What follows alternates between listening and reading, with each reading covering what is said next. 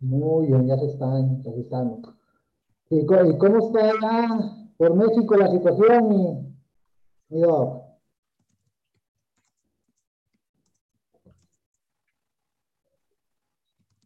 ¿Qué dice la Ciudad de México? Bien, así de veras que sí oye raro tu sonido. Este, pues anda con, hacía frío hasta ayer, espero que ya se quite el frío.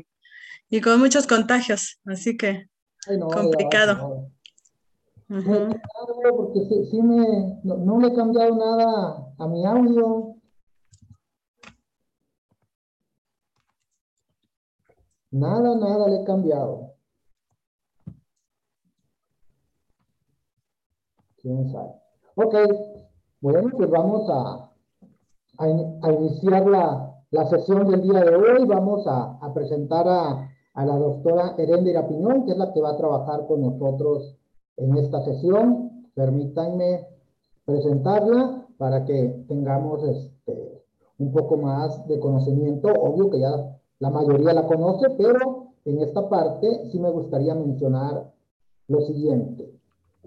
La doctora es maestra normalista egresada de la Benemérita Escuela Nacional de Maestros con 37 años de experiencia en educación básica. Es profesora en primaria y secundaria, subdirectora, directora, jefa de enseñanza en secundarias generales y actualmente es supervisora de la zona 3 en secundarias generales del Valle de México. Dedicada a la capacitación y actualización docente, ha participado en programas emergentes de capacitación y actualización docente y el Programa Nacional de Actualización Permanente PRONAP. Fundadora y coordinadora general del Programa de Centros de Maestros. Integrante de los equipos estatales de actualización durante los procesos de reforma de la RIES, la RIES y el proceso de articulación de la educación básica. Este, es autora del programa de estudios para la asignatura estatal en lengua indígena. Ahí, ahí sí me va a ayudar, maestra. ¿Cómo se dice? ¿Ñatjo? Ajá, Ñatjo. Ah. Ñatjo. Diseñadora de cursos y talleres nacionales y estatales. Certificada como evaluadora por eh, el INE para, la, para los procesos de evaluación docente colaboradora de Ceneval en el diseño de reactivos para los procesos de evaluación del desempeño de docentes y directivos como parte de los comités de calificación de los instrumentos y como juez para determinar los niveles de desempeño. Ha participado con el Sindicato Nacional de Trabajadores de la Educación en la organización de los Congresos Nacionales de Educación y de las reuniones nacionales de padres, así como el análisis de la propuesta de la reforma en 1992 para la firma del ANMED en el 2006, 2009, 2012 para los procesos de articulación de la educación básica y en 2013 para el análisis del modelo educativo, aprendizajes claves para la educación integral, así como en la consulta para la reforma a la Ley General de Educación y la promulgación de la ley para la carrera de las maestras y los maestros en el 2019. Ha cursado estudios de licenciatura en Pedagogía, especialidad en Planeación, Organización y Desarrollo de Instituciones Educativas, maestría en Pedagogía, maestría en Planeación y Gestión de Instituciones Educativas, maestría en Investigación en la Educación, diplomado en Habilidades Digitales por parte del ILFE, diplomado en Supervisión Efectiva para la Educación Básica por la SED, cuenta con la certificación de competencias por conocer, en el estándar de competencias EC0366, desarrollo de cursos de formación en línea. Doctora en Ciencias de la Educación por el Instituto Superior de Ciencias de la Educación del Estado de México y doctora en Educación por la Escuela de Estudios Superiores Sayam, titulada con mención honorífica por la tesis de grado. Es coordinadora del programa de programas especiales en Grupo Universitario BATA en el Estado de México y su frase de batalla es, el éxito no ocurre por casualidad, sino por elección. Chicos, esa es la presentación que tenemos de la doctora La Piñón. Maestra, muchísimas gracias por venir a aportar con su sabiduría a este grupo que tenemos de, de maestros y maestros interesados en alguno de los procesos de admisión, de promoción en vertical, horizontal y horas adicionales. Bienvenida maestra, muy buenas tardes. Gracias, buenas tardes Ricardo, buenas tardes a todas y a todos. Eh, tu, tu, sonido se sigue oyendo un poco como si tuviera eco, entonces por ahí te mandaron un mensajito para que veas, lo corrijas. A lo mejor tienes algún otro, otra cosa cercana. Algo así se oye raro, pero bueno, el mío sí se oye bien, creo. bueno, muy bien, pues es un gusto saludarles y hoy vamos a trabajar ese tema que les dice Ricardo, que, que, bueno, es una preocupación en este momento para todos porque estamos pues conociendo, gracias Ignacio, estamos conociendo a partir de la publicación de los acuerdos, en el mes de diciembre se publicaron los acuerdos para, eh, en esos acuerdos están las disposiciones para los procesos de admisión, horas adicionales, promoción vertical. Falta promoción horizontal. Estos lineamientos o disposiciones de promoción horizontal no van a salir ahorita, van a salir hasta junio. Lo único que ahorita sabemos es que hay que tomar la decisión de en qué participas. Si participas en promoción para horas adicionales, no puedes participar en horizontal. Si participas en vertical, tampoco puedes participar en horizontal. Lo tienes que definir desde el principio. En este momento está abierto ya el proceso para poder programar su cita para entregar documentos. Entonces, como ya está abierto el proceso, los que vayan a presentar para vertical lo tienen que hacer ya y tomar la decisión porque no pueden después arrepentirse y decir siempre no y mejor me voy a horizontal. Hay que tomar la decisión. ¿En qué pueden basar esa decisión? Pues precisamente en el análisis del tema que estamos por ver el día de hoy, que, vamos a ver, les voy a poner la presentación, que tiene que ver con los elementos multifactoriales. Vamos a empezar primero con admisión si ustedes revisan los acuerdos, en el artículo 26 está hablando de cuáles son esos multifactores que se van a tomar en cuenta. Y ahí dice muy claramente que, es, que esos multifactores son los que se consideran para apreciar los conocimientos, aptitudes y experiencia de los aspirantes para promover el aprendizaje y el desarrollo integral de los educandos. Entonces, para eso se ponen esos multifactores, para garantizar que la contratación del personal cumpla con el perfil necesario.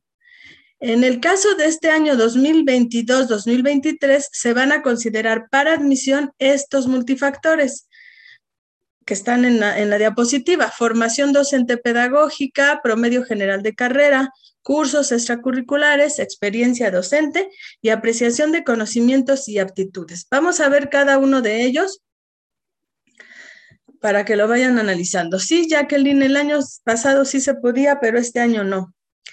Así es. Bueno, entonces, la tabla de admisión. Estamos con admisión. Estos son los puntajes máximos y los elementos multifactoriales. En formación docente pedagógica son 15 puntos, en promedio general de carrera 20 puntos, en cursos extracurriculares 15 puntos, en experiencia docente 20 y en el examen 30, que es el de apreciación de conocimientos y aptitudes. La suma es 100 puntos. ¿Qué es lo primero que puedo hacer? Si yo tengo una plaza de primaria y quiero ir por otra plaza, que puedo hacerlo en este proceso de admisión, la otra plaza primero tiene que ser en una, en un servicio diferente al que estoy.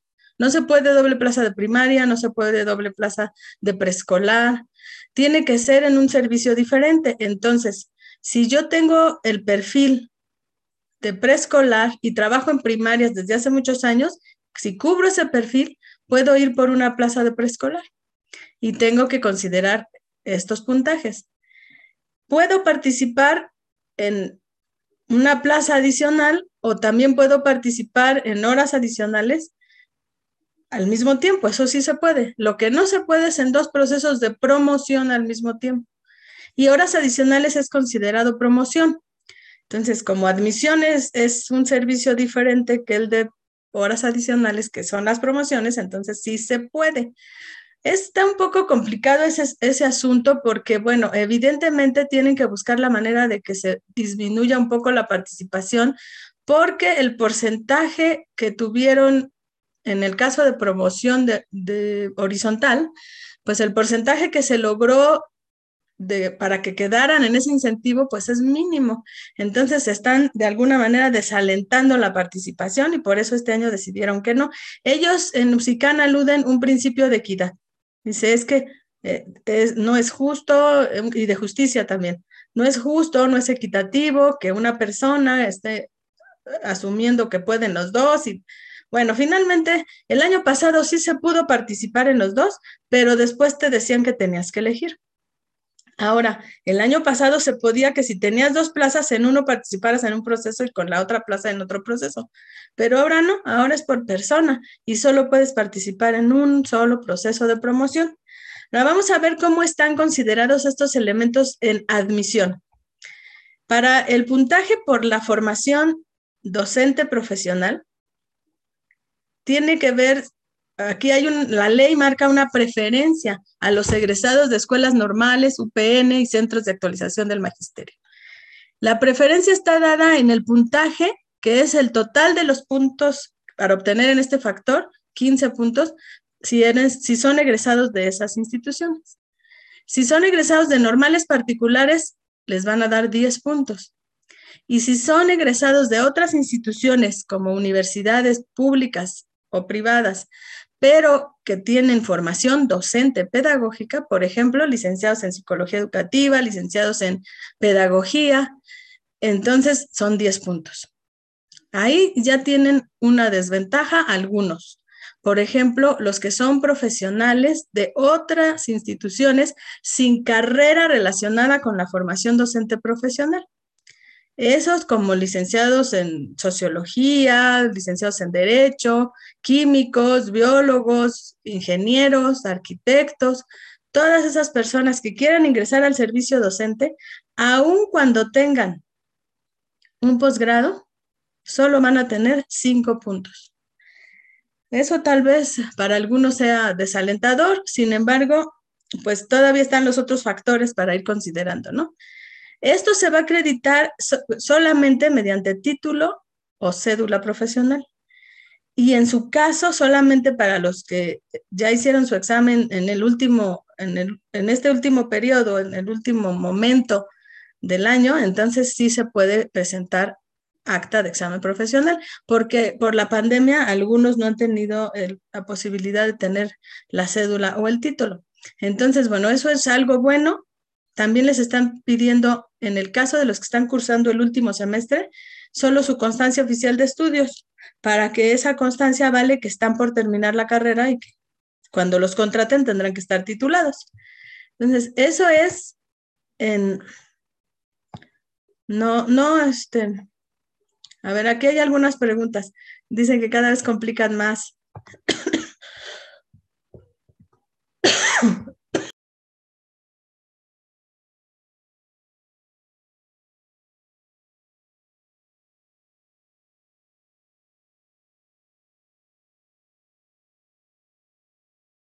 A ver si voy a poder seguir, espérenme tantito.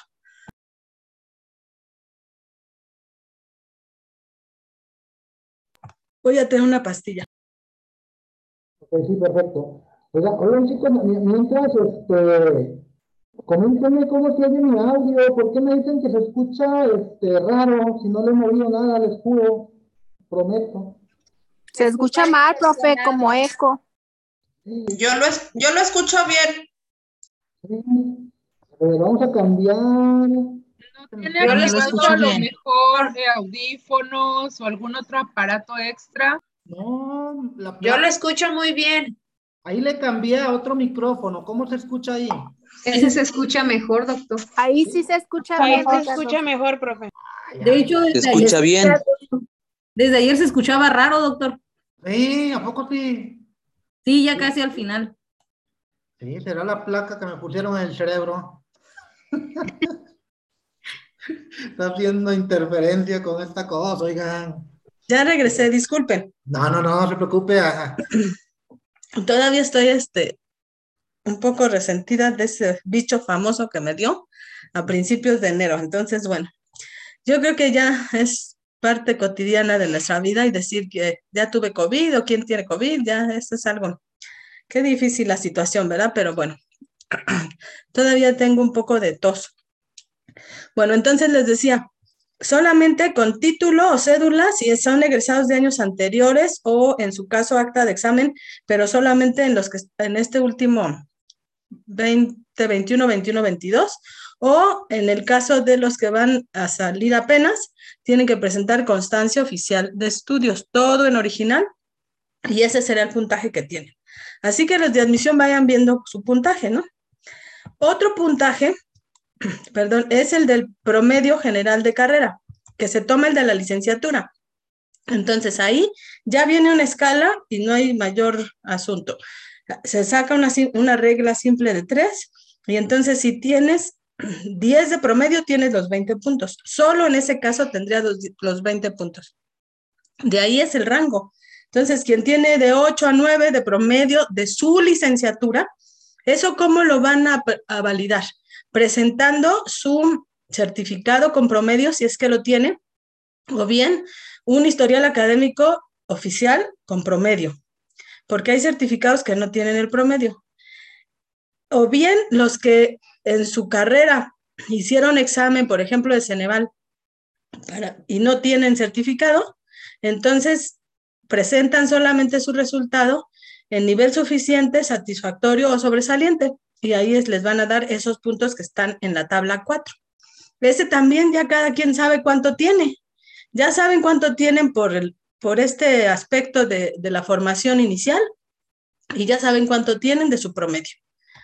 Otro más es el de cursos. Los cursos que van a ser válidos para admisión se van a publicar en un, cuando se publiquen las convocatorias, que es, el 14 de febrero, se van a publicar, se va un catálogo y en ese catálogo tendrán que verificar si los cursos que han tomado están dentro de ese catálogo. ¿Qué cursos son? los que ofrece la Secretaría Federal o Secretarías Estatales. UPNs normales, o sea, los que están avalados por lo que es la Dirección General de Educación Normal, solamente esos. No van a valer ningún otro curso. Entonces, bueno, el año pasado todavía les tomaron en cuenta cursos como los de derechos humanos o los cursos que se imparten, por ejemplo, por instituciones con registro de validez oficial de estudios. Pero bueno, antes de eh, pensar en cuáles son válidos y, cuáles no, pues hay que esperar la convocatoria. En tanto, hay que buscar todas las últimas constancias que tengan de los últimos tres años. y ahí van a poder presentar hasta 200 horas en cursos. Rosario, se tiene que decidir desde el principio en cuál vas a participar. Así es. Ok, hasta ahí vamos con el puntaje de los cursos extracurriculares. Otro puntaje es la experiencia docente. Ah, bueno, en el de cursos es dependiendo del número de horas. Si tienes de 20 a 50 horas, de 50 a 100 y etcétera, ¿no? Entonces, eso hay que ver cuántas horas tienen ya y cuáles de esas les van a ser válidas, porque también hay algunos que tienen muchos cursos hechos en plataformas, por ejemplo, como la plataforma México X, como los de SLIM, como los de derechos humanos y en otras instituciones que tienen registro de validez oficial de estudios, pero pues esos no los van a tomar en cuenta. Entonces, el catálogo lo han ido conformando eh, los del área de dirección, de la Dirección de Formación Continua de la Secretaría de Educación Pública, que son ellos los encargados de todo este proceso. Han estado un poco podría yo decir que lentos en esto, porque no sé si recuerdan, antes ellos eran los que se encargaban de los talleres nacionales de capacitación, de los cursos nacionales, también se encargaban ellos de, los, de validar los cursos de PRODEP y a centros de maestros y demás, pero pues desde hace un tiempo parece que se han olvidado un poco de, de ser, hacerse responsables de esto. Y por esa falta de oferta es que muchas instituciones empezaron a ofrecer cursos de capacitación y de actualización y se los tomaban en cuenta. Este año dicen que no, no se va a tomar en cuenta. Entonces, bueno, vamos a esperar la convocatoria. Y es seguro que, ah, Jacqueline, sí es seguro que hay, sí va a haber promoción horizontal, pero depende del análisis que tú hagas, de qué, qué es lo que quieres y ya tomar la decisión. Y también tiene que ver mucho con cómo se está moviendo la situación en tu, en tu entidad, porque si tú ves que en la entidad está habiendo ascensos, hubo defunciones, jubilaciones, y va a haber plazas, aunque en la convocatoria diga cero, no importa, en todo el año puede haber, pero si estás viendo que va a haber plazas y que tu puntaje puede ser el adecuado, entonces pues vete por ahí, pero eso depende de cada una de, de las personas, de dónde están, de los puntajes que puedan tener. Bueno, vamos, seguimos con la admisión, ahorita voy a promoción. Entonces, otro factor es la experiencia docente. Aquí quien lleva ventaja, de alguna manera, pues son los, también los egresados de las normales públicas, porque por el hecho de presentar su constancia de prácticas, les van a dar 10 puntos. Ya sus escuelas normales les están elaborando sus constancias. Y para los que tienen alguna experiencia en la docencia, de haber trabajado en escuelas privadas o públicas, cubriendo interinatos y demás, también pueden presentar esas constancias. Y ahí el puntaje pues va a ser de 1 a 10, de 10 a 20, de 10 a 12.5, dependiendo de los meses acreditados en el ejercicio de la docencia. Y nos están poniendo ahí de 50 a 60 meses, que es el máximo que puedes presentar, que son, y son 20 puntos. Entonces, bueno, ahí también es importante que quien tiene una experiencia en el servicio tenga cómo comprobarla con la hoja de servicios o con la constancia de servicios que le puedes pedir la autoridad. Y en el caso de escuelas particulares, la debes pedir el director, pero confirma del supervisor para que esa constancia sea válida. Y para los aspirantes que presenten otro tipo de constancias, también les van a dar puntos como el haber participado en educación para adultos o en CONAFE. Y esos son los puntos que tienen. 10 puntos por prácticas los normalistas y los, años, los meses de servicio acreditados, que es de 50 a 60 meses. No les van a pedir más. Alguien puede decir, es que yo ya llevo 15 años trabajando y esas constancias me sirven, no solamente son las últimas de los últimos 60 meses, es hasta ahí, para acreditar esos 20 puntos. Ese es otro factor. Finalmente, el factor más pesado es el del examen. Ahí son 30 puntos y el examen se va a hacer el 21 y 22 de mayo.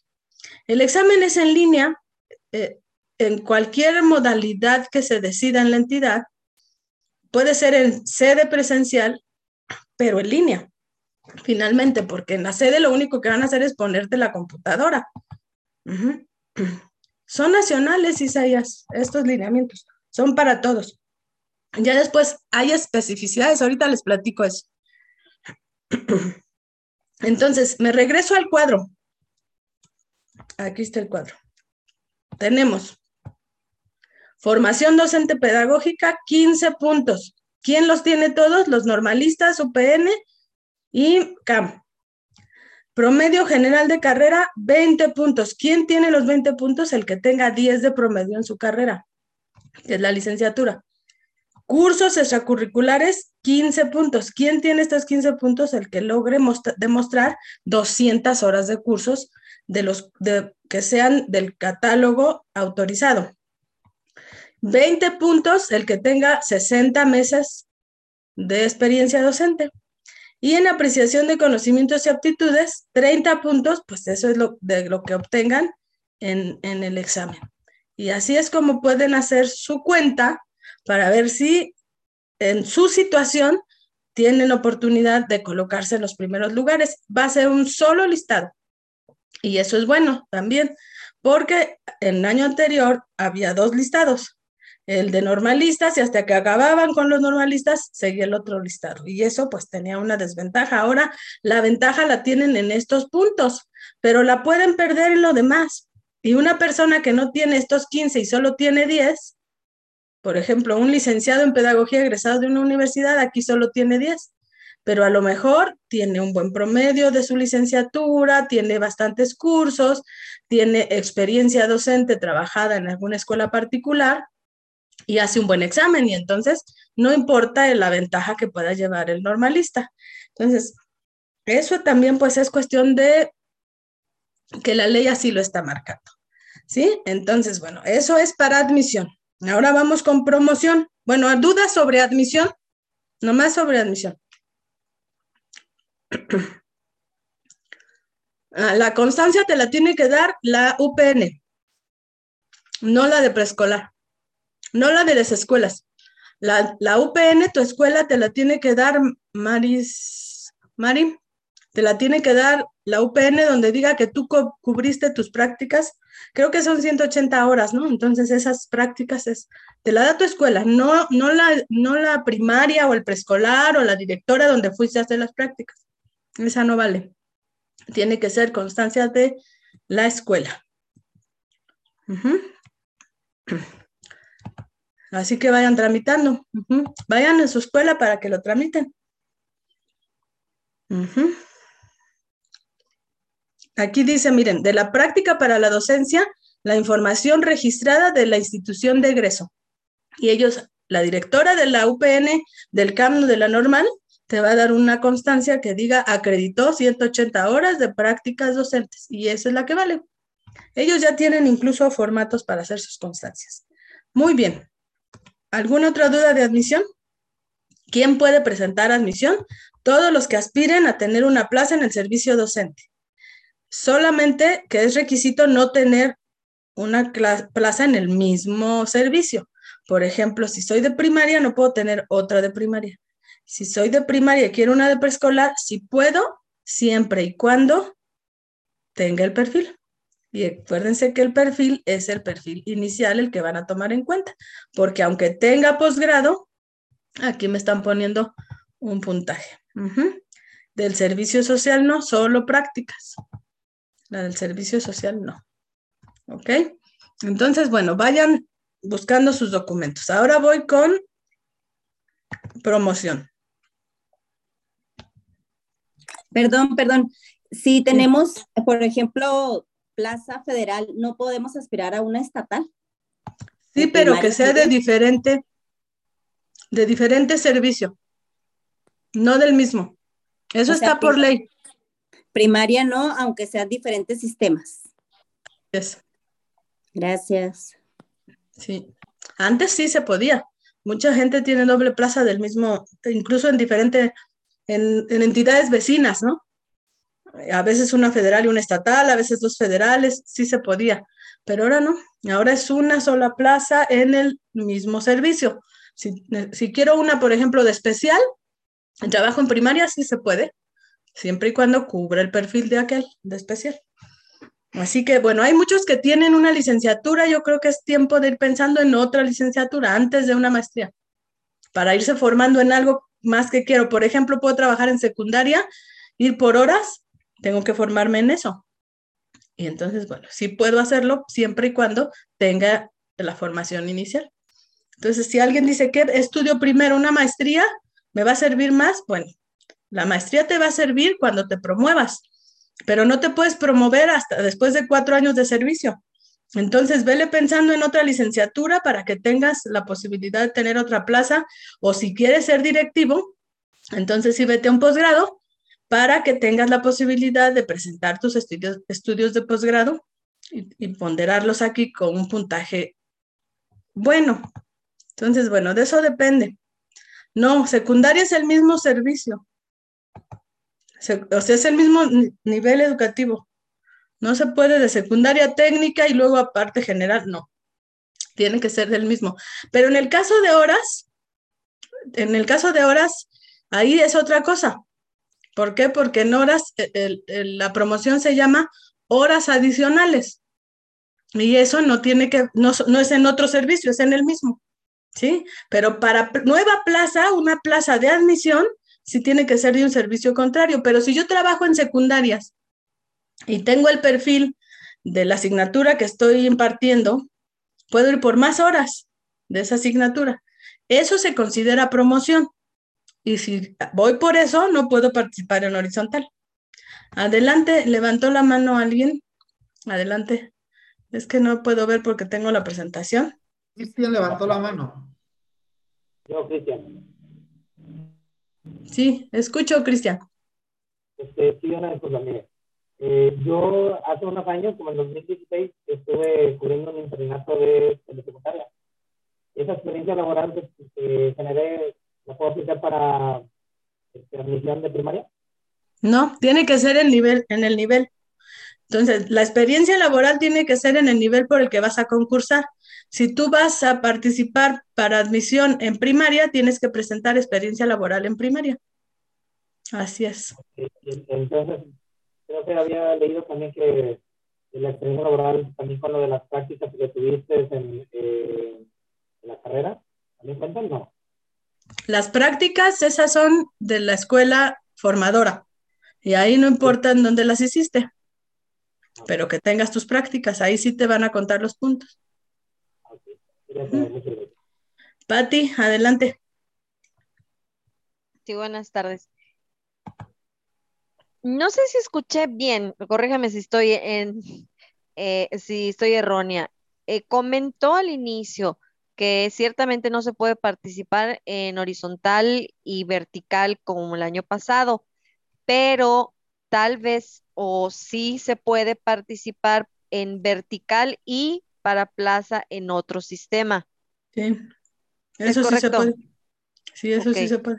O sea, lo que no puedes es dos procesos de promoción al mismo tiempo. Y promoción son horas adicionales horizontal o vertical. Esos son los tres procesos existentes de promoción. De esos tres tienes que escoger uno solo. Pero sí puedes, por ejemplo, en admisión y aparte en promoción horizontal, por ejemplo, sí puedes. En mi caso, yo soy licenciada en educación por la Universidad Autónoma de Yucatán. No tengo una especialidad como tal. ¿Podría yo presentar para secundaria? Eso hay que esperar la convocatoria específica de Yucatán, porque ahí va a venir, para dar clases de español, son estos los perfiles autorizados. Para dar clases de, de, formación cívica y ética, son estos. Ahí va a venir la lista de qué licenciaturas son las válidas. Entonces, pero en preescolar sí podrías, por ejemplo, Ah, por tu licenciatura. Eh, Elsa Yurit pregunta si las prácticas las hizo en preescolar. Entonces, las prácticas sí, porque lo que cuenta Elsa Yuridia es la constancia de tu escuela que cubriste tus prácticas. Y esa constancia no dice las cubrió en preescolar o las cubrió, solo dice que las cubriste. Entonces, no, no hay problema con tu constancia de prácticas, si se cuenta. Solamente de acuerdo al perfil, Mayra. Tu perfil es lo que, lo que te, de- te da la posibilidad de participar. Si tú eres de primaria, tienes una plaza de primaria. Como ocho. Por ahí, Ma- María, Mari Conchita, tenemos tu micro. No la gris que viene allí que le acaban de Mari pedir. Conchita. Oye, Conchita, ya. Gracias. Ok. Eh, les decía, si, si tú tienes una plaza de primaria y licenciatura en primaria, no, no puedes hacer nada más. No puedes ir a preescolar, no puedes ir a secundaria, porque tienes el perfil solo de primaria. Tendrías que tener otra licenciatura para irte a la, por una plaza de otro servicio. Entonces, es lo que les digo, analicen y digan, bueno, a ver, yo tengo una plaza primaria, llevo dos años trabajando. En esos dos años ya hubieras avanzado otra licenciatura, porque hay muchas posibilidades con lo de las licenciaturas y más ahorita que estuvimos en pandemia, bueno, también. Entonces puedes hacer otra licenciatura, por ejemplo, en preescolar, para que te valga para plaza de preescolar. Es mejor. Si tu aspiración es ser directivo, entonces vete por una maestría. En ese tiempo cumples los cuatro años de que te piden como experiencia docente para irte a una maestría. Y entonces sí, sí. Dice Jacqueline que el año pasado quitaron la licenciatura. Sí, cambia cada año, como el Big Brother. Así que ahí no les puedo decir qué licenciatura vale en qué, hasta que salga la, la convocatoria. Lisset Mercedes, sí puedes por tu perfil en secundaria. Con plaza, ¿tienes tu plaza en primaria? Ahora vete por unas horas en secundaria, sí, sí puedes. Y vas como admisión. Y no tienes que renunciar a nada hasta que te den tus horas en secundaria, entonces ya puedes tú este, ver la compatibilidad. Si son más de 20, pues el máximo que puedes tener son 42 horas. Entonces, primaria son 20 horas. La plaza de jornada de primaria cuenta como 20 horas. Y eh, entonces es compatible con hasta 22 horas de secundaria. Eso sí se puede, para tener el máximo. Sí, las licenciaturas en cada entidad es diferente, como dice Rosario, exactamente. Muy bien, ya terminamos con la admisión. Vamos ahora con los elementos a considerar en promoción. Eso es, estos elementos, el artículo 27 dice que son para apreciar los conocimientos, aptitudes, capacidad de gestión y experiencia necesarios para la función que aspiran. Entonces, les van a tomar en cuenta estudios de posgrado, antigüedad, experiencia y tiempo de trabajo en zonas de marginación, reconocimiento al buen desempeño y el examen. Son 100 puntos. Vamos a ver cada uno de ellos. En el caso de estudios de posgrado, esto refiere al máximo grado de estudios de posgrado que el, que el participante realizó en alguna institución que tenga aquí sí registro de validez oficial y que por ello te hayan expedido un título y una cédula. En el caso de especialidad no es título o cédula, solamente es certificado o, o la constancia oficial del, del posgrado. Con eso tienes cinco puntos. Si tienes maestría, 10 puntos y si tienes doctorado, 15 puntos. Entonces, si ya ven que esto vale mucho y ustedes quieren ser directivos, hay que ir pensando en eso, una maestría o un doctorado. Bueno, después de la maestría, el doctorado, no puede ser primero, ¿verdad? Esos son 15 puntos. En antigüedad, depende de los años sumados reportados en la constancia que presente el maestro. Por ejemplo, trabajó 10 años en el estado de Durango y trabajó 8 años en Coahuila. Esas dos constancias o la hoja de servicios validada le sirven para constatar que ya trabajó esos 18, 16 o los años que sean, o una sola, si ha estado en la misma entidad todo el tiempo, pues esa constancia. Esa les pide oficialmente el área de recursos humanos de su dependencia porque se llama validación de antigüedad u hoja de servicios. No es una constancia cualquiera de que un director les puede firmar, no. Ni tampoco son los nombramientos, no. Es su tiempo de trabajo en funciones docentes, directivas o de supervisión en el servicio público educativo. El máximo que se considera aquí son 30 años y el que tenga de 24 a 30 años pues va a tener un puntaje más alto que los demás. El que tenga de 4 a 6 años va a tener un puntaje más bajo. Ahí hay una ventaja para los que tienen mayor antigüedad. Es una premisa la que se está considerando aquí, el hecho de que... Mm, ah, bueno, depende de tu entidad, Nacho. Hay entidades, por ejemplo, que las expiden las direcciones regionales. Otras entidades, las subdirecciones. Otras entidades lo, lo expiden Em, hay, un, hay un espacio, un área donde los despiden las constancias. Entonces, eso cambia. Por ejemplo, en el Estado de México, los estatales tienen una plataforma que se llama CIACE. Ahí, ahí se meten y ellos sacan su constancia. Fácil. Pero en el mismo Estado de México, los federalizados no tienen el CIACE. Entonces, lo que tienen que hacer es ir a su departamento de adscripción, departamento de preescolar, departamento de o subdirección de educación primaria o departamento de secundarias técnicas y ahí les van a dar la constancia. Entonces cambia esto dependiendo de la entidad, quién te expide la constancia, pero no es del director, eso sí, ni tampoco vas a validar tus años de antigüedad con, con, tus, este, con tus nombramientos y demás. Tiene que ser oficial del nivel educativo, del área de recursos humanos, depende de tu entidad, ¿sí? Y esa constancia hay que tramitarla ya para presentarla, porque ya están dándole citas y las citas empiezan a partir de la próxima semana. Entonces hay que tener su constancia. Lo que les van a tomar en cuenta es la suma de los años reportados, la constancia, pero en servicio docente o directivo, porque algunos han trabajado, eh, por ejemplo, en una plaza administrativa primero. Esos años no cuentan hasta que entraron como docentes. Entonces, hay que pedir la hoja de servicios porque o la constancia que se llama validación de antigüedad o la constancia oficial que expide su autoridad educativa para poder validar la antigüedad.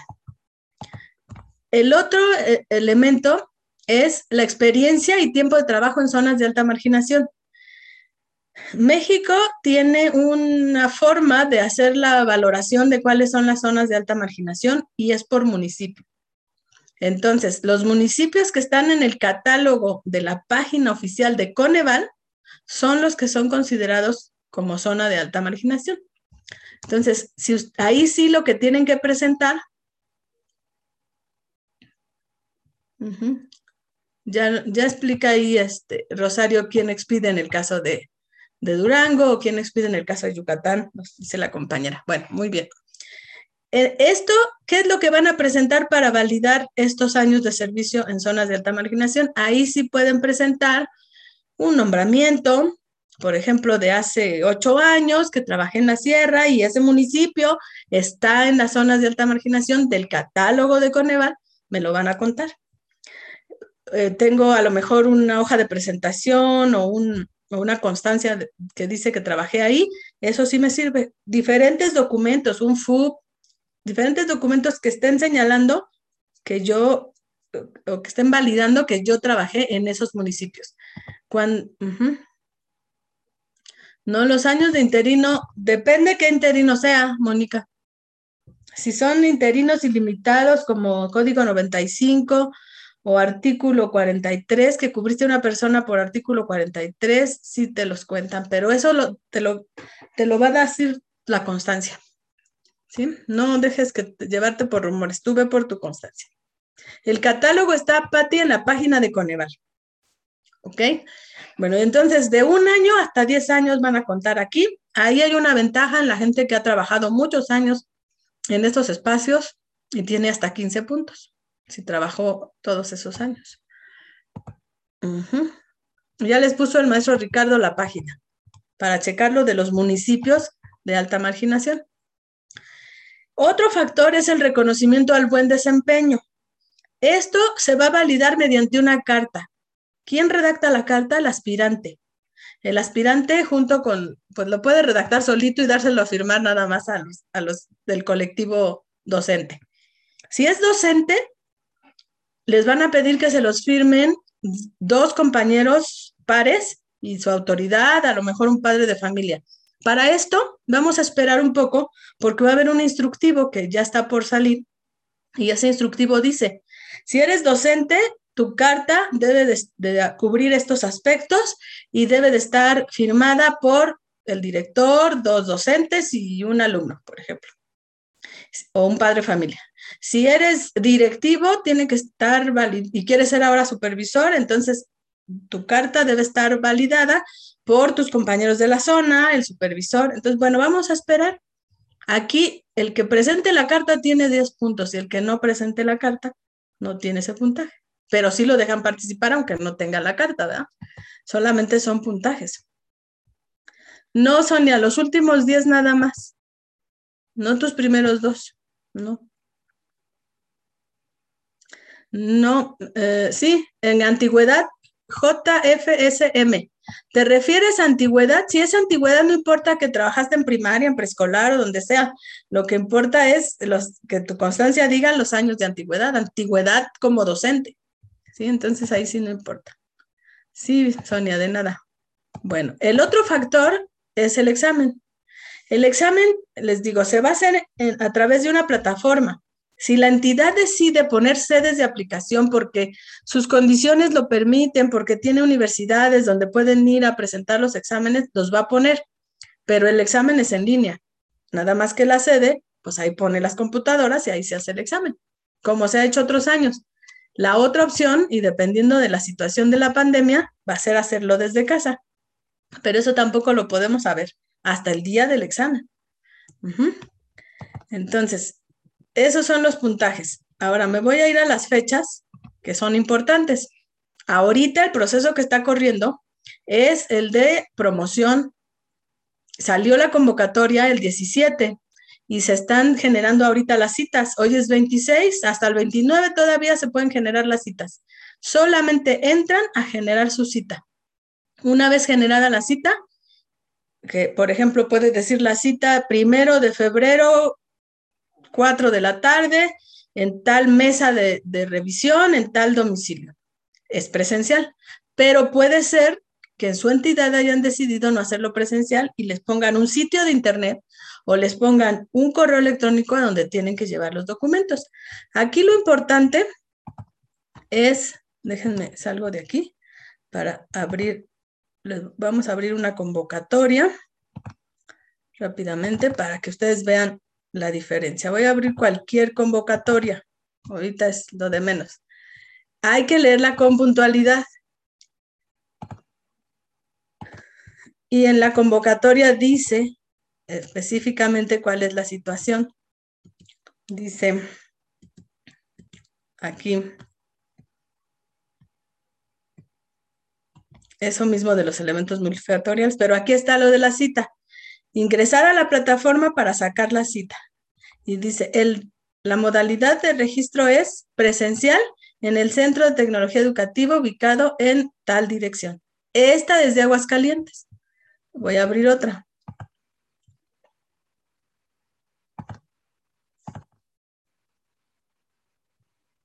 Este es de Durango. Y en Durango, la entidad, la autoridad educativa estatal, decidió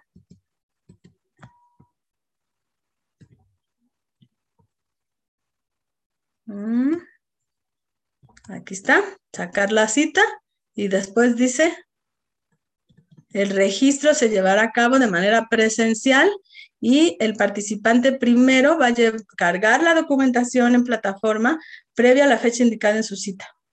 Es otra forma.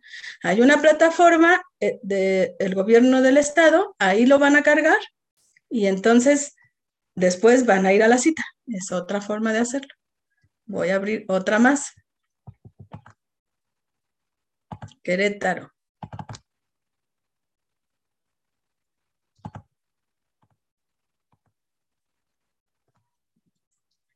Aquí en Querétaro dice,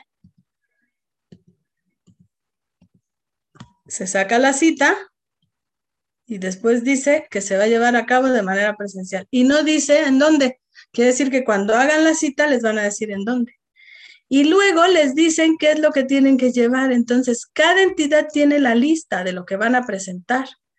Deberá presentar aquí, dice, identificación oficial vigente, CURP, acta de nacimiento, comprobante de domicilio, comprobante de licenciatura acorde a su función y servicio educativo, comprobante de nombramiento definitivo, y ahí les piden ya sea su formato de movimiento de personal, su dictamen escalafonario o su nombramiento definitivo. En el caso de docentes, pues tendrá que ser nombramiento con tales códigos. Constancia de antigüedad, y aquí dice quién la expide y a dónde se puede tramitar al área de administración de personal. Entonces, hay que leer su, su convocatoria para ver qué les están pidiendo y poder avanzar antes de la cita. Dos fotografías, comprobante de estudios de posgrado, etc. Entonces, cada una de las entidades tiene particularidades. Otra particularidad que puede tener la entidad, porque es válido, porque tiene esa autoridad de hacerlo, es definir en qué se puede participar. Por ejemplo, en el Estado de México, la convocatoria señala, miren, aquí ya dice que para la constancia tienen que entrar los estatales al CIACE y los federales, aquí dice, para el subsistema federalizado podrán acreditar las, no, no necesitan dos constancias, solo una, a través del documento que emitan los titulares del departamento o subdirección. Entonces, no hay mayor problema. Bueno, Incluso aquí ponen esta opción de que si por alguna situación como enfermedad o causa de fuerza mayor no pudo asistir a su registro presencial, puede solicitar su registro en línea, claro, previa comprobación que les van a pedir de, no haber podido ir y hay un formulario para eso. Entonces, cada entidad organiza. Incluso aquí tiene esta opción de sin generación de cita, ¿no? Cómo se va a hacer la verificación documental y demás. Pero lo que quiero que vean de particularidad en el Estado de México es esto. Voy adelante a los anexos y aquí miren, en las en las funciones de dónde estás y a qué te puedes promover. Si eres, por ejemplo, maestra de jardín de niños de preescolar, te puedes promover a directora. De directora a supervisora. Pero miren acá abajo, en secundaria, que eso no sucede en todos lados. Tenemos aquí los ATPs se pueden promover a subdirectores en secundaria. ¿sí? Los docentes frente al grupo a subdirectores. Y un director tiene dos opciones de ascenso. Director de secundaria forano se puede, puede ser jefe de enseñanza, porque en el Estado de México hay jefes de enseñanza, o director de secundaria puede irse directamente a inspector, si así lo decide y el jefe de enseñanza a inspector. Esto en otros estados no está. ¿Eso de qué depende? De la particularidad de cada entidad. Incluso eso de los listados de licenciaturas que son válidas y demás, también depende de eso. El Estado de México, por ejemplo, pues tiene cincuenta y tantas escuelas normales. Entonces, tiene que darle eh, trabajo a esa gente que egresa de sus normales porque decidieron ser maestros desde que entraron a la normal. Entonces tiene que considerar las diferentes licenciaturas que hay en sus escuelas normales. Por ejemplo, tienen licenciatura en educación telesecundaria. Esa licenciatura en telesecundaria sirve para entrar a trabajar en telesecundaria. Y así, cada convocatoria tiene especificaciones. No han salido todas, desafortunadamente. Hay algunas que todavía no están, la de Chiapas no la tengo todavía, no sé si ya salió hoy, pero hasta ayer no. Entonces habría que entrar a la página de UCICAM y estar al pendiente de las convocatorias. Hay unas que están rezagadas, obvio van a recorrer los tiempos. Bueno, entonces me regreso ahora a la presentación porque me interesa que vean ahora lo de horas adicionales. ¿Qué les van a pedir en horas adicionales? En horas adicionales, déjenme, les pongo esta presentación. El calendario es a partir de la publicación de la convocatoria el 31 de enero, las citas del 14 al 19 de febrero, o sea que es la que sigue que va a salir ahorita, la semana próxima, 31. Y después vienen las citas, la verificación documental y el examen el 30 de abril. Y lo que están evaluando de acuerdo a esto. Bueno, ¿quiénes pueden participar aquí? Pues los docentes que están por horas de matemáticas, de español, de, ciencias, también los de enseñanzas musicales, los de educación física, los que están contratados por horas para tener más horas. No importa si tienen solo 10 horas o 8 horas, las que tengan, y contando con un mínimo de dos años de servicio ininterrumpidos inmediatos anteriores en el nivel, en la asignatura para la cual van a pedir horas y cumplir con el perfil profesional de la asignatura para la cual van a pedir horas. ¿Sí? Además, pues esto tiene que ser afín. Si participa en horas adicionales este año, no puede participar en otro proceso de promoción, como promoción horizontal o promoción vertical. Solo puede en un proceso de promoción. Ese es un artículo que es el 15 y es una particularidad aplicable a la participación de maestras y maestras este año. Una vez que se eh, empieza el proceso, los elementos multifactoriales para ellos, para horas adicionales, son 20 puntos de estudio de posgrado, 30 de antigüedad, 20 de cursos de capacitación y actualización profesional y 30 del examen. Igual, estudios de posgrado tiene que ver con el título o cédula que puedo presentar, 10 puntos para especialidad, 15 para maestría y 20 para doctorado. En el caso de antigüedad, depende de los años que tenga en función docente en el servicio público, aquí no cuenta el privado, y son los años acumulados como docente o directivo o en la función que tenga, pero que sea, no sea una función como administrativo o como intendencia, esas no, ¿sí? Solamente docente, directivo, supervisión, y la suma de esos años es la que me va a contar como antigüedad con mi hoja de servicios o las constancias que emita la autoridad competente. En capacitación es igual que en admisión. Si tengo hasta 200 horas, voy a tener 20 puntos. 200 horas, 20 puntos. Igual hay que esperar la convocatoria y ahí de seguro va a venir el listado. Y como el listado es muy similar tanto para admisión como para horas adicionales, pues entonces, ahora que salga la convocatoria de horas adicionales, ya vamos a saber cuáles son las constancias de los cursos que son válidas. El examen es el 30 de abril. Es un solo examen. Aquí no les van a pedir como requisito hacer un curso, como pasa en promoción, eh, tampoco en admisión, también hay despiden curso. Aquí no, aquí solo es el examen, ¿sí?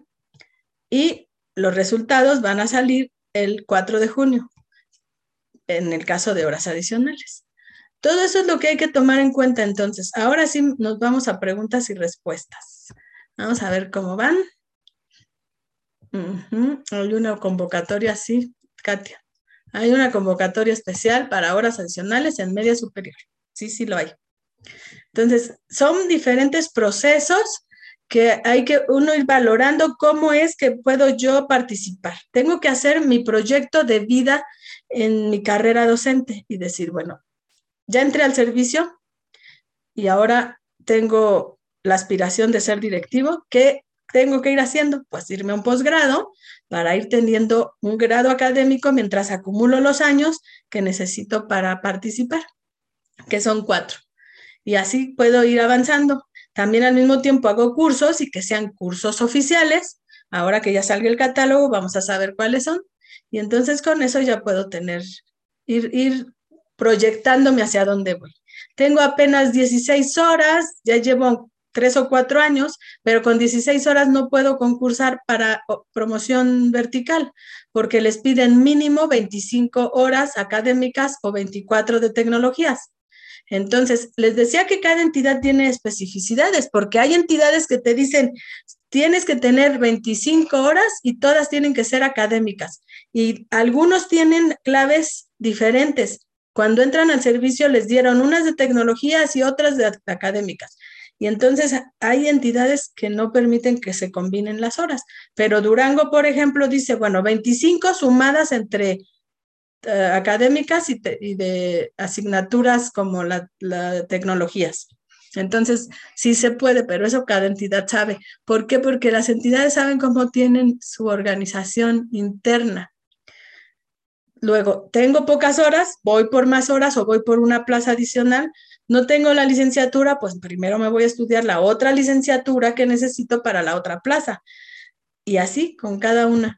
Eh, eh, hubo quienes entraron para asignaturas estatales y como el plan de estudios cambió y ya no hay asignaturas estatales, les empezaron a dar otras, otras áreas y ahora están dando clases de ciencias o clases de español, pero su perfil ni era de eso porque en su momento sí les admitieron ese perfil que ellos tienen. Bueno, hay que ver cómo voy a suplir eso. De preferencia la licenciatura, para no tener pierde. Mejor me voy a la normal superior y me estudio la licenciatura en español o me estudio la licenciatura en, en educación con la especialidad específica que necesito para ir a la segura en los siguientes procesos. Porque un posgrado no te va a suplir eh, la licenciatura, la, la, base que te están tomando en cuenta, ¿no? Adelante, Socorro, te escucho. Buenas noches, maestra Arendira. Mire, yo soy maestra en la secundaria aquí en Durango, Durango, se llama mi secundaria José Santos Valdés. Yo ya tengo, voy a cumplir ahora en febrero 24 años de servicio. Anteriormente yo estuve trabajando en educación para adultos y en educación física. Posteriormente ya tengo 10 años trabajando en educación secundaria. Y ¿Como docente también en las otras? Sí, como docente eh, dando clases a adultos mayores y a niños en preescolar en educación física. este, tengo ya 10 años en esta secundaria y yo voy a, a concursar, voy a por horas. Tengo dos años, casi tres años cubriendo interinatos de seis horas, que es lo que mi directora este, me ha siempre pues dado la materia de español. Yo soy licenciada en comunicaciones, que según el, el, em, el sociograma de las carreras, a mí me correspondía español y me correspondía, creo, me dieron una temporada taller de computación. Entonces, este, no sé si vaya a tener algún problema. Mi, yo tengo mi título, no he sacado mi cédula profesional, pero tengo mi título. título. Está, ok, a ver, primero, no puedes concursar por una, una asignatura de la cual no das, no estás dando. Entonces, Estoy dando español. Ok, entonces si puedes, hay que esperar nada más la convocatoria para ver si tu licenciatura viene ahí en la lista. Es lo único que hay que esperar. Con el título es posible. Pero hay que esperar a ver si la licenciatura, yo pienso que sí, español sí entra esa licenciatura. Entonces, yo sí, pienso. Sí, tengo desde que inicié en secundaria dando español. Ahorita me ah. pusieron a, por las seis horas, me pusieron la materia de formación para completar mi, o, mi, mi carga horaria. Ahorita yo tengo 20 de plaza desde hace 24 años. Sí. Y tengo este, seis, seis horas adicionales que son los interinatos que he estado cubriendo con español y dos horas nada más de formación. Sí, está bien. Entonces, como tu constancia de servicios y de antigüedad tiene que decir qué es lo que estás cubriendo y cuánto tiempo llevas, es suficiente con eso para que solamente hay que esperar la convocatoria para ver si tu licenciatura está en la lista de, de las permitidas, nada más. Y entonces sí vas a poder. Ok, muchas pregunta gracias. A ti, Socorro. Eh, pregunta Jessica, ella dice que quiere participar en promoción vertical para directora. Si eres docente frente a grupo, tienes que participar primero para subdirección. Si en tu subsistema y tu entidad hay subdirecciones. Si no, no. O sea, eso depende de cada entidad. Por ejemplo, a ver, les voy a poner un ejemplo. La Ciudad de México no tiene jefes de enseñanza. Tabasco no, no tiene. Entonces, esas entidades no participan por esa plaza. Hay entidades que tienen en preescolar subdirectores o subdirectoras. Entonces, primero es, es la línea de ascenso la que se tiene que respetar. En el orden en que, en que va esa línea de ascenso. A ver, les voy a poner la presentación otra vez. Perdón, no es esta, es esta otra. No es esta, no es esta, es la otra, la de promoción. Sí, aquí está. Me regreso. Ahorita les comparto con el maestro la, la, presentación. Miren, es que no les explico todo porque por cada una le tengo que, me tengo que llevar una hora, entonces está difícil. Por eso les di las generalidades. Estas son las líneas de promoción. Si eres de educación preescolar, aquí abajo está. El orden es de maestra de jardín de niños, que es la plaza de inicio, con categoría E0180, E0181 o equivalente en el subsistema estatal. Y puedes participar para subdirectora académica o subdirectora de gestión si lo hay en tu, en tu entidad y en tu subsistema. Después de subdirectora, directora, de directora, inspectora, y de inspectora a inspectora general de sector, que es el equivalente a jefe de sector. Y así en cada uno de los niveles. Si eres de primaria, vas primero por subdirector académico o subdirector de gestión. Pero dice aquí en los niveles y servicios de preescolar y primaria, cuando no exista la categoría de subdirector de gestión o subdirector académico, entonces la línea de promoción vertical es de docente a director pero si existe, no te lo puedes brincar, vas de maestro a subdirector y de subdirector a director y después a inspector y después a jefe de sector. Esa es la línea de promoción y hay que consultarla de acuerdo a su nivel. Aquí está preescolar, primaria, indígena, general, de técnicas, telesecundarias, trabaja, para, para trabajadores o educación especial. Hay que checarlo para ver cuál es la línea de ascenso en tu subsistema y modalidad. En todos los casos, dice que si no existe la categoría, entonces sí se brinca uno esa y va a la otra, pero y les mostraba yo la el cuadro de Estado de México porque ahí les está permitiendo por ejemplo, brincar de director a inspector, no, o si lo prefiere, a jefe de enseñanza. En cambio, en el caso de primaria, como si hay, acá está preescolar indígena, primaria, aquí está primaria. Maestro de primaria, subdirector. Esa es la línea de ascenso. Mm, subdirector a director. Y entonces hay subdirector de gestión y hay subdirector académico, entonces toman en cuenta las dos claves. Estas son categorías, es 0247, 0249, 0281. Y las estatales tienen un equivalente a esta. Entonces hay que investigar bien para ver cuál es la línea de ascenso. Otra pregunta que tiene por ahí alguien es en dónde quedó lo de los cursos. A ver, voy aquí. Antes de, primero tienen que leer muy bien la convocatoria. Ah, ay, ya se me fue aquí, algo me pasa que no me deja. Ya. No me dejó, no me dejó. Me dijo, estabas en otra y ya te quieres ir a otra. Bueno, ya. Entonces ahora sí, ya estoy en esta. Eh, aquí les estaba yo manejando lo de admisión, pero primero hay que cubrir los requisitos antes de ver los factores. Y dentro de los requisitos está acreditar los cursos. Entonces, los cursos no son puntos, los cursos son requisitos.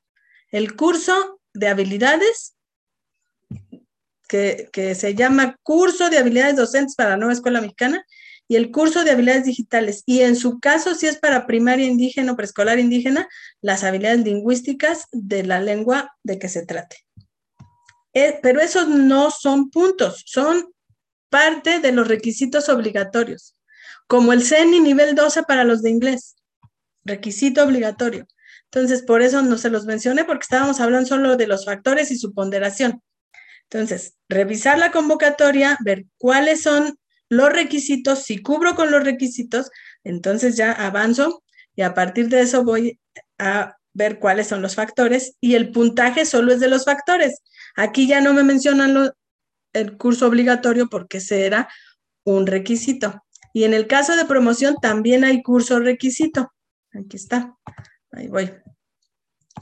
Los requisitos que se tienen que cubrir son estos el tener la licenciatura, desempeñar la función acorde a la categoría que ya tienes, la experiencia mínima de cuatro años si vas de docente a directivo o mínimo de cinco años si vas de directivo a supervisor. Y tienes que, además, ocupar la categoría antecedente anterior a la que aspiras a promoverte. La única excepción son los ATPs. Los ATPs sí se pueden promover de acuerdo a lo que especifica los lineamientos si tienen clave o si son ATPs por reconocimiento. Y cumplir con las reglas de compatibilidad también, además de cumplir con el curso, el curso que se, que se llama habilidades directivas. También ¿quién está exento de algún requisito, el que está asignado temporalmente a funciones directivas por comisión. Entonces, ellos no tienen que cubrir el requisito de estar frente a grupo porque tienen plaza docente. Con sus horas o con su plaza docente están cubriendo una dirección temporalmente, entonces con eso pueden suplir y participar. Pero no les van a dar esa escuela. No es para ganarse esa escuela, es para poder participar y tener la plaza. Y el curso, todos los cursos, tanto el de habilidades para la docencia como las habilidades digitales como el de habilidades para las funciones directivas son en línea, en plataforma, duran dos semanas y les van a dar una contraseña para hacerlos, pero esos no son factores, son requisitos. ¿Qué otra pregunta tenía por aquí? Déjenme ver. Adelante, no sé cómo te llamas, pero dice Aristo. Ah, perdón, buenas noches. Soy, soy la maestra Petra. Eh, Mire, yo tengo 12 horas, dos son de primaria, yo soy de educación artística, dos horas son de primaria y 10 horas son de secundaria, pero siempre las he trabajado en primaria todas. O sea, eres maestra de educación artística. Sí. ¿Con qué categoría? Es primaria. Ajá, pero ¿cuál es tu, tu categoría del catálogo de categorías? ¿E, ¿Es cero qué? En tu talón de pago tienes esa categoría. 365 o 363, algo así. Si es 63 es de secundaria. Sí. ¿Todas tus horas son de eso? No, las 10 horas son de secundaria. Desde un principio han sido así. Y, este, y las otras dos son de primaria, pero siempre he trabajado en primaria. Entonces, ¿ahí qué, ahí qué procede, maestra? Bueno, ahí, ahí tienes un problema primero porque estás en una situación irregular, ¿sí? ¿De acuerdo? Porque tienes horas de un nivel y trabajas en otro. Entonces, aquí hay dos situaciones. Primero, ver si en la convocatoria te permite sumar las horas para participar. Si te lo permite, como les mostraba lo de Durango, por ejemplo, a ver, se las voy a volver a compartir. La de Durango dice, o hay que leer las convocatorias porque las convocatorias dicen, esta es la de Querétaro. Por ejemplo, aquí la de Durango.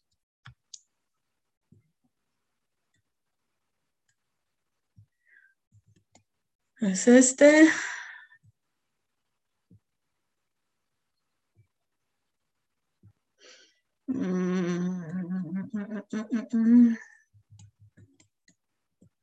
Aquí está lo de los códigos, por ejemplo, si no las tengo basificadas, si tengo código 95, todo eso está explicado aquí. Mira, aquí está.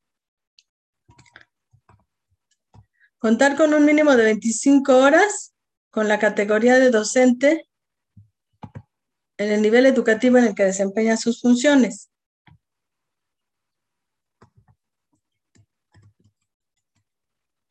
Ah, no es la de Durango la que lo dice, entonces a ver si es la de Querétaro. O sea, las convocatorias lo dicen. Si eres docente de tal y tienes tales horas y tales horas, puedes participar para esto.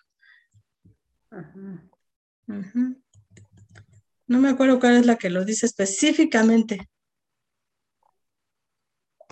Pero así dice, sumadas. Por ejemplo, quien tiene de tecnologías o quien tiene de generales y técnicas, hay, eso lo dicen las convocatorias.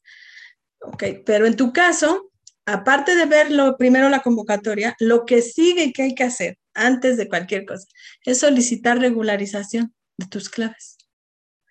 Ya sé que siempre las has tenido así. Sí.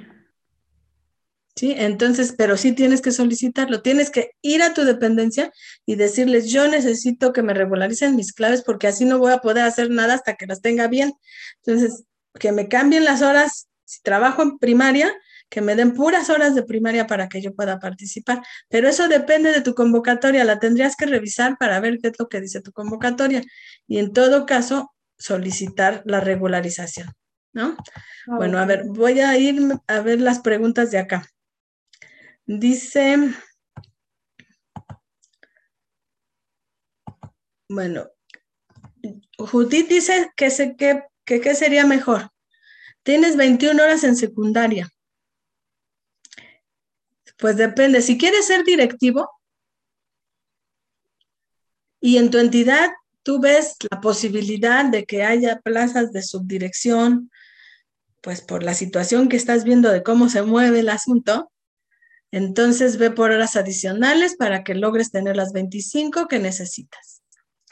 Pero si tú no quieres ser directivo y te gusta estar frente a grupo, entonces ve primero por la promoción horizontal, ganas la promoción horizontal, luego vas por horas adicionales. Ahí pues es una cuestión de decisión. También depende, miren, si están viendo que en su escuela o en su zona hubo horas de la asignatura que ustedes dan, pues hay que ir por ellas, ¿no? Antes de que lleguen los de admisión. Porque el 50% de las horas vacantes que se van generando en las escuelas se van a ir para admisión y el 50% para horas adicionales. Y puede ser que venga alguien de otra zona porque sí concurso y si tú no concursas no estás en la lista de horas adicionales. Entonces es una decisión totalmente personal, Judith, analizando toda esa situación. Mm, dice, tengo una duda, no sé si sea una pregunta obvia porque soy nueva en el proceso de admisión. Es cuál es la diferencia entre federales o estatales. Ok.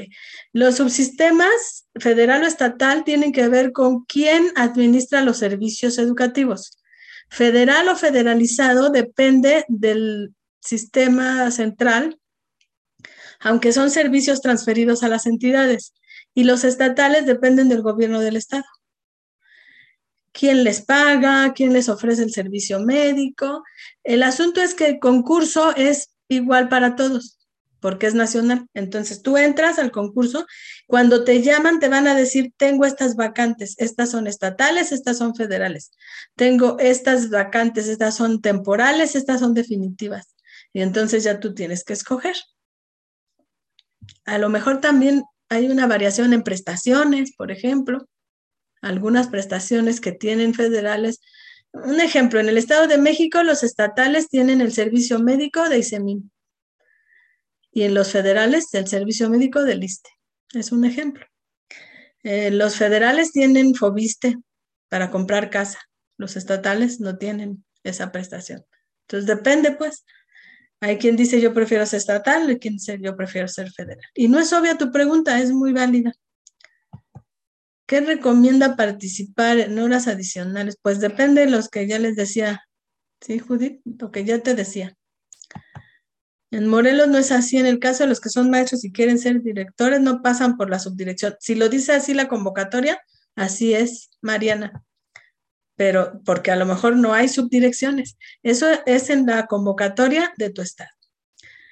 Para promoción vertical solicitan constancia de servicio emitida por la autoridad inmediata y también del CIACE. Sí, aunque no le estén. Ahí dice muy claro, si la del CIACE y la de tu autoridad inmediata, pero si eres federalizado, solo la, la del nivel. Así de sencillo, porque no hay CIACE. Sí, sí la tienes que presentar. Ah, en el caso de secundaria, tengo base en primaria, pero quiero presentar para horas de secundaria. Entonces es admisión y tienes que hacer curso de habilidades para la docencia y curso de habilidades digitales. sí. ¿Puedes presentar en admisión y promoción horizontal? Sí, sí, puedes en los dos. Ok. Muy bien. ¿Otra, ¿Alguna otra pregunta? Ya está clarísimo, clarísimo. bueno, entonces sí está un poco, no es igual para todos, hay que leer las convocatorias. Las entidades tienen la prerrogativa de hacer ajustes de acuerdo a la situación local y regional. Incluso a la hora de asignar las vacantes, también hay que leer esa parte, que no es el tema de hoy, pero a la hora de, ir por las vacantes hay que pensar si me ofrecen una temporal que está muy cerquita de mi casa, tengo que saber que la temporal es solamente por el tiempo que dura la vacante. Si es, por ejemplo, una vacante de prejubilatorio, solo dura tres meses. Y después ya me regresan otra vez a que me vuelva a formar en la lista para que me den otra. O si es una vacante, mm, mm, es temporal, pero no es definitiva porque tiene dueño la plaza, entonces hasta que esa persona ya tenga otro empleo y renuncie a esa, entonces será como podrá, podrá generarse la vacante definitiva. Pero entonces, si yo tengo una temporal, lo más que puede durar esa temporal es hasta el término del año escolar. Y hasta ahí se termina. Si yo tengo esa temporal, ahí me voy a quedar a menos que se generen las definitivas y entonces yo como soy parte de un listado de ordenamiento y estoy en un lugar más arriba porque ya me llamaron y estoy cubriendo una temporal, si se genera una definitiva, primero llaman a esos que están cubriendo las temporales para ver si la quieren. Pero hay quien dice, no, yo no la quiero porque está súper lejos, prefiero quedarme con la temporal. Sabiendo que si te quedas con la temporal y luego no hay una definitiva que te convenga, se acabó tu contrato y tienes que volver a concursar. Entonces, todo eso hay que considerarlo si son temporales o definitivas. Y pregúntenle a los maestros que ya están en servicio sobre prestaciones y demás para que también puedan escoger sobre un, estatal o federal, dependiendo, ¿no? Eso también hay que preguntar. Muy bien, levantó la mano Conchita. Adelante, Conchita.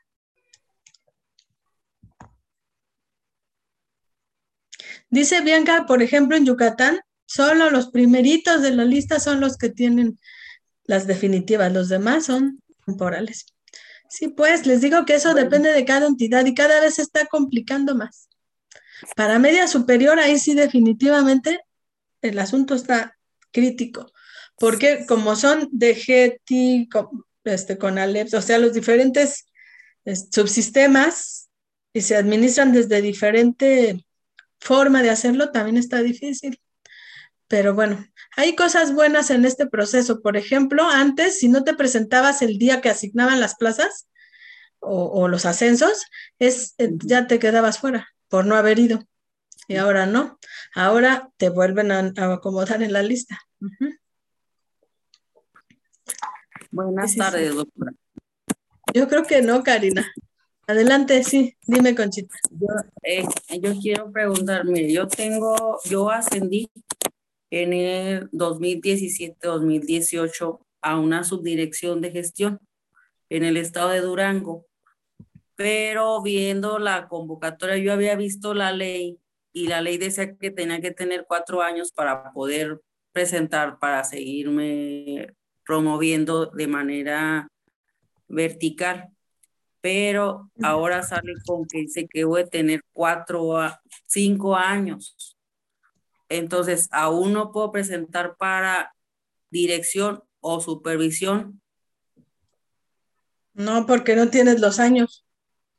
Tienes que tener cumplidos los años que te pide la convocatoria y son cumplidos a la fecha de emisión de la convocatoria. O sea, alguien, por ejemplo, que en marzo cumple los cinco, no puede participar hasta otro año. Sí. Y tengo que participar, por ejemplo, de la subdirección de gestión participo a dirección, o me puedo brincar a supervisión. Tienes que respetar las líneas de ascenso. Tienes que ir a ah. dirección primero. Son cinco años en subdirección y ya después pasas a dirección. Y de dirección, cinco años para supervisión. Entonces, pues así entonces, ahorita, ajá, ahorita puedo participar solamente para eh, horizontal. Horizontal. Así es. Para participar para horas en secundaria no puedo. ¿Cuántas tienes plaza de? Plaza de educación primaria. Subdirector de primaria. Subdirector de gestión y eh, sí. Sí puedes, pero tienes que tener el perfil de secundaria. O sea, el perfil de para qué vas a concursar. Si solamente eres licenciado en educación por primaria o maestro normalista de primaria, no puedes para secundaria. Soy, Tiene que ser... Eh, tengo maestría en pedagogía. ¿Y licenciatura? Y licenciatura en educación primaria. Pues es que la que toman como base es la licenciatura. La maestría ah. no suple. Entonces, no.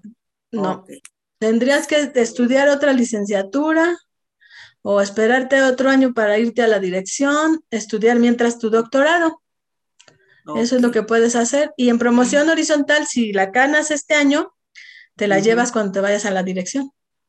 Eso sí, es fijo. Tu promoción horizontal ya se te queda. Miren, se, necesita para participar en promoción horizontal dos años. Entonces, si soy docente y tengo dos años, ya con mi plaza, entonces ya puedo participar en promoción horizontal mientras estoy estudiando mi maestría. Y me gano la promoción horizontal y después de acabo mi maestría y al, a los cuatro años ya me voy a la subdirección, ¿sí? O sea, dos años más. Entonces ya tengo mi título de maestría y ya tengo más puntos para poder ganar más en la, en la vertical. Ya me voy a la subdirección y me llevo el nivel de horizontal que me gané. Lo que empieza a contar son los años en la función y a partir de esos años en la función necesito dos como subdirector para participar en horizontal. Pero ya llevaba los otros dos acumulados, no, no se suman los dos que llevaba de, horizontal como docente y los dos que llevo como subdirector. Vuelve a contar, vuelve a empezar el conteo y necesito mínimo cuatro años para poder subir a otro nivel de horizontal, que es el 2 y así luego al nivel 3 y luego al nivel 4, pero me los puedo ir llevando a mis diferentes ascensos porque no me lo van a quitar. A diferencia de antes con el K1, me ganaba el K1 como docente, cuando me voy a, la subdirección me lo quitaban. Y tenía que volver a concursar como subdirector para ganarme el K1. En, Bueno, ya después lo quitaron y ya nadie concursó, ¿verdad? Pero, y ahora lo sustituyeron por este programa. Pero los que tengan carrera magisterial, tengan K1 y ahora ganaron horizontal, se lo llevan porque es suyo. Es, la ley dice que ya es definitiva. Muchas gracias. Entonces, la única opción tengo promoción horizontal. Sí, así es, esa es tu opción. Este año sí. Y yo te aconsejo que vayas empezando el doctorado y así vas más a la segura cuando te quieras promover a la dirección. Nacho, ¿a qué te refieres con el 41%? No sé si estoy equivocado, pero el 41% es promoción horizontal. O, 40, ah, es el incremento. ¿Te refieres al incremento salarial? Así es, así es. Es el 35% del sueldo base. Él está en región indígena. Ah, tú sí, Nacho, 41%, porque estás en región indígena. Sí, efectivamente. Sí, muchos años de estudio. No necesariamente, Karina, que no, de eso de respetar el perfil con el que fuiste contratado. Pues estas son la, la, forma en que esto va evolucionando. O sea, tú piensas que deben respetar, pero pues eso, alguien piensa que puede entrar cualquiera al servicio y no deberían hacer distinción con los normalistas, pero los normalistas dicen, ah, qué bueno que nosotros nos dan los 15 puntos por ser normalista. Y así cada quien, ¿no? O sea, si tú eres licenciado en en derecho y entraste a educación hace 20 años. Ah, como con ese perfil me contrataron, que me lo respeten. Bueno, en 20 años no has podido estudiar algo relacionado con la docencia. Eso como que está mal, ¿no? O sea, qué bueno que eres licenciado en Derecho y que no te gustó ejercer tu carrera y que estás acá.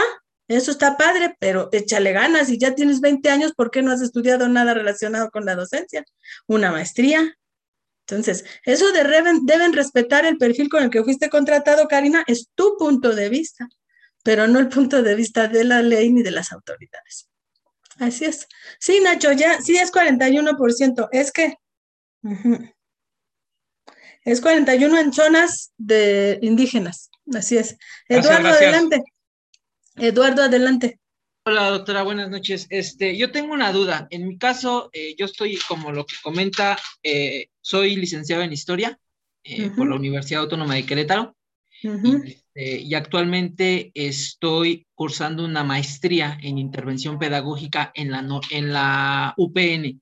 ¿A mí en qué me, me beneficiaría, maestra? Si me pudiera explicar más que nada mi caso. Porque ahorita que estaba escuchando, la verdad me desanimé mucho por todo lo que estaba poniendo atención.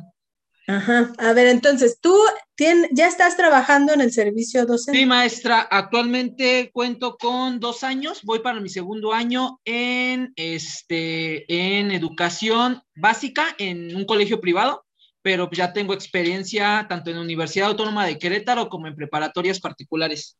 Ok, la experiencia para concursar en básica solo es, te admiten la experiencia en básica, no la experiencia en universidades. Eh, como licenciado en Derecho, ¿puedes participar para secundaria por horas? Soy licenciado en, soy licenciado en ah, digo, en historia, perdón. ¿Puedes participar por horas? El año pasado sí aparecía. Sí, sí va a aparecer. Sí puedes. Pero, ¿y tu, y tu maestría te va a dar ventaja cuando ya estés en el servicio y tengas, y vayas a promoción horizontal o a promoción vertical? Pero estás bien, está bien, o sea, sí puedes con esa licenciatura participar. ¿En qué llevas desventaja? En que solo vas a tener cinco puntos con ese perfil. Y los normalistas, 15. Ahí es la desventaja. Pero es porque la ley dice priorizar la formación normalista. Y es algo que pues la ley lo dice y ni modo hay que respetarlo. Jacqueline, a ver qué pasa contigo. Pero entonces síguele, termina tu maestría y vas bien con eso, Eduardo.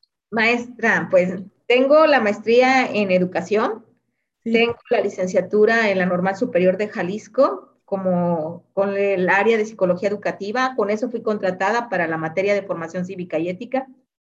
Y no, por más que luché el año pasado para que me tomaran en cuenta, no quisieron. Después este, metí un recurso de inconformidad, estuve haciendo una denuncia, reconocieron el error y después sacaron que fue por otra cosa.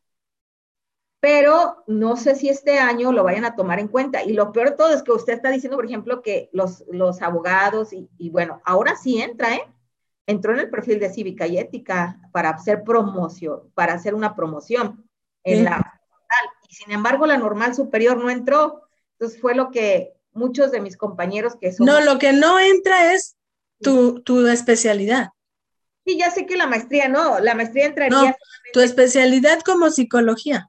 Eso, y pero pues la misma eh, escuela lo, lo, lo, lo dio en eso entonces y con en eso... su momento. Exacto. Sí, y en su momento. Y estudié una maestría, pero dicen que las maestrías no te dan el perfil, maestra.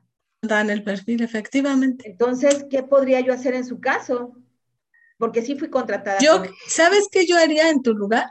Sí. Haría el examen para acreditar la licenciatura por pedagogía en Ceneval. La, la, licenciatura por experiencia laboral. Eso haría yo. Sí. Y me la, la aviento en, en, un año la sacas. Sí, sí, sí, es lo que este, pensé en ese sentido. Y no te vas a quedar atorada, porque el perfil de psicología educativa de las escuelas normales en un principio fue pensado para orientadores, pero desde el plan 93 ya no existe el, la figura como orientador. De hecho, este, fue un cambio en el año de 1992. Todos los que estuvimos como orientadores estuvimos dando orientación educativa, era una materia de grado. Así es. El perfil para eso. Dijeron, no, pues. Uh -huh. Pero ya lo quitaron, ya no hay ese, ese eh, espacio Apenas en la estructura ocupacional. el antepasado me promoví con K1 y sí estuvo, y de hecho me, yo solita me inscribí y salí promovida. Y sí, o sea, sí lo tomaron en cuenta. Esto apenas es del año pasado para esto. Sí, porque ahora están definiendo que la prioridad son las licenciaturas y tienes que tener el perfil. Yo haría eso, haría el examen. Ahí por- le preguntas al maestro Ricardo que te dé el teléfono del CIASI, ellos te preparan en seis meses, haces tu examen y te dan tu título, sí, yo porque tienes la experiencia profesional y lo puedes validar. Sí. Y, Eso haría yo. de alguna otra manera no se puede hacer porque, bueno, hay un párrafo en la convocatoria del año pasado que sí decía que por el, por el hecho de haber este, sido contratada en esa, en esa temporada, El año pasado, pero ahora no. lo Ahora está muy estricto con perfiles. ¿sí? no, lo, no van a poner ese tipo de leyendas para Sí, la yo creo- yo- bueno, es que les digo que las entidades pueden hacer ese tipo de ajustes, sí pueden, Ajá. porque hay entidades que tienen muchos egresados de esas carreras y que necesitan darles un espacio. Pero eso depende, te digo que en el Estado de México, o, o por ejemplo en Chiapas, bueno, hay estados donde hay muchas normales, y entonces si ahí en la normal tienen eh, esa licenciatura, o por ejemplo en las UPN, licenciado en intervención educativa fue. Un Sí. montón que salieron con esa licenciatura y ahora pues no sirvió para nada porque su licenciatura tenía un objetivo específico y ya no está en el catálogo para poder trabajar en, eh, de acuerdo al perfil de la licenciatura. Entonces, como la maestría no te da perfil, pues Sí. entonces ya. Pero dices, bueno, si la UPN me lo ofreció, pues sí, la UPN te lo ofreció, pero no. Qué Sí, lástima. está difícil, O sea, pero no, yo no reconocimiento pues de tus de estudios anteriores, vaya. Y Sí. de la misma normal. Así es. Tienes razón, pero así están las cosas. Sí, yo sé. Gracias, maestra. Ujú. Bueno, ¿alguna otra pregunta? ¿Alguien más que tenga dudas? Creo que ya son todas las, todas las preguntas, Ricardo. Yo les, les dejo, bueno, aquí les voy a mandar las presentaciones. Si puedo, no, no puedo. Aquí no puedo, pero se las mando a Ricardo. Me la mandas eh, y ya se las subo yo a un drive que tenemos con toda la, la información. Ujú. Muy bien. Perfecto. Chicos, pues entonces, si no hay este, una pregunta más, pues agradecerle a la doctora Erendira Piñón por su tiempo y, y, el espacio este en el que estamos este, preparándonos. Le agradezco, doctora, como siempre, este, el apoyo que nos, que nos ha brindado para orientarnos un poco más en estos procesos. Este, pues, muchísimas gracias y esperemos que, que próximamente volvamos a contar con usted para, para poder este, seguir preparando a estos muchachos. Sí, muy bien, pues muchas gracias. Y cualquier cosa estoy a sus órdenes. Me pueden buscar en Facebook, me mandan un inbox ahí en mi perfil con mi nombre, o bien en el grupo de asesoría técnico-pedagógica, que también ahí pueden. Cristian quiere... En, en, su presentación para que ahí le puedan dar, dar clic y, y, direccionarla directo. Ah, ya te la mandé. Ah, bueno, bueno, la manda. sí, me sale, lo hago. Adelante. Ok, pues muchísimas gracias, doctora. Y este, chicos, agradecerles. Mañana tenemos este, también sesión, vamos a ver lo del CETE. Este, los esperamos a todos a las seis de la tarde, igual. Y por el día de hoy se termina la sesión. Dejamos de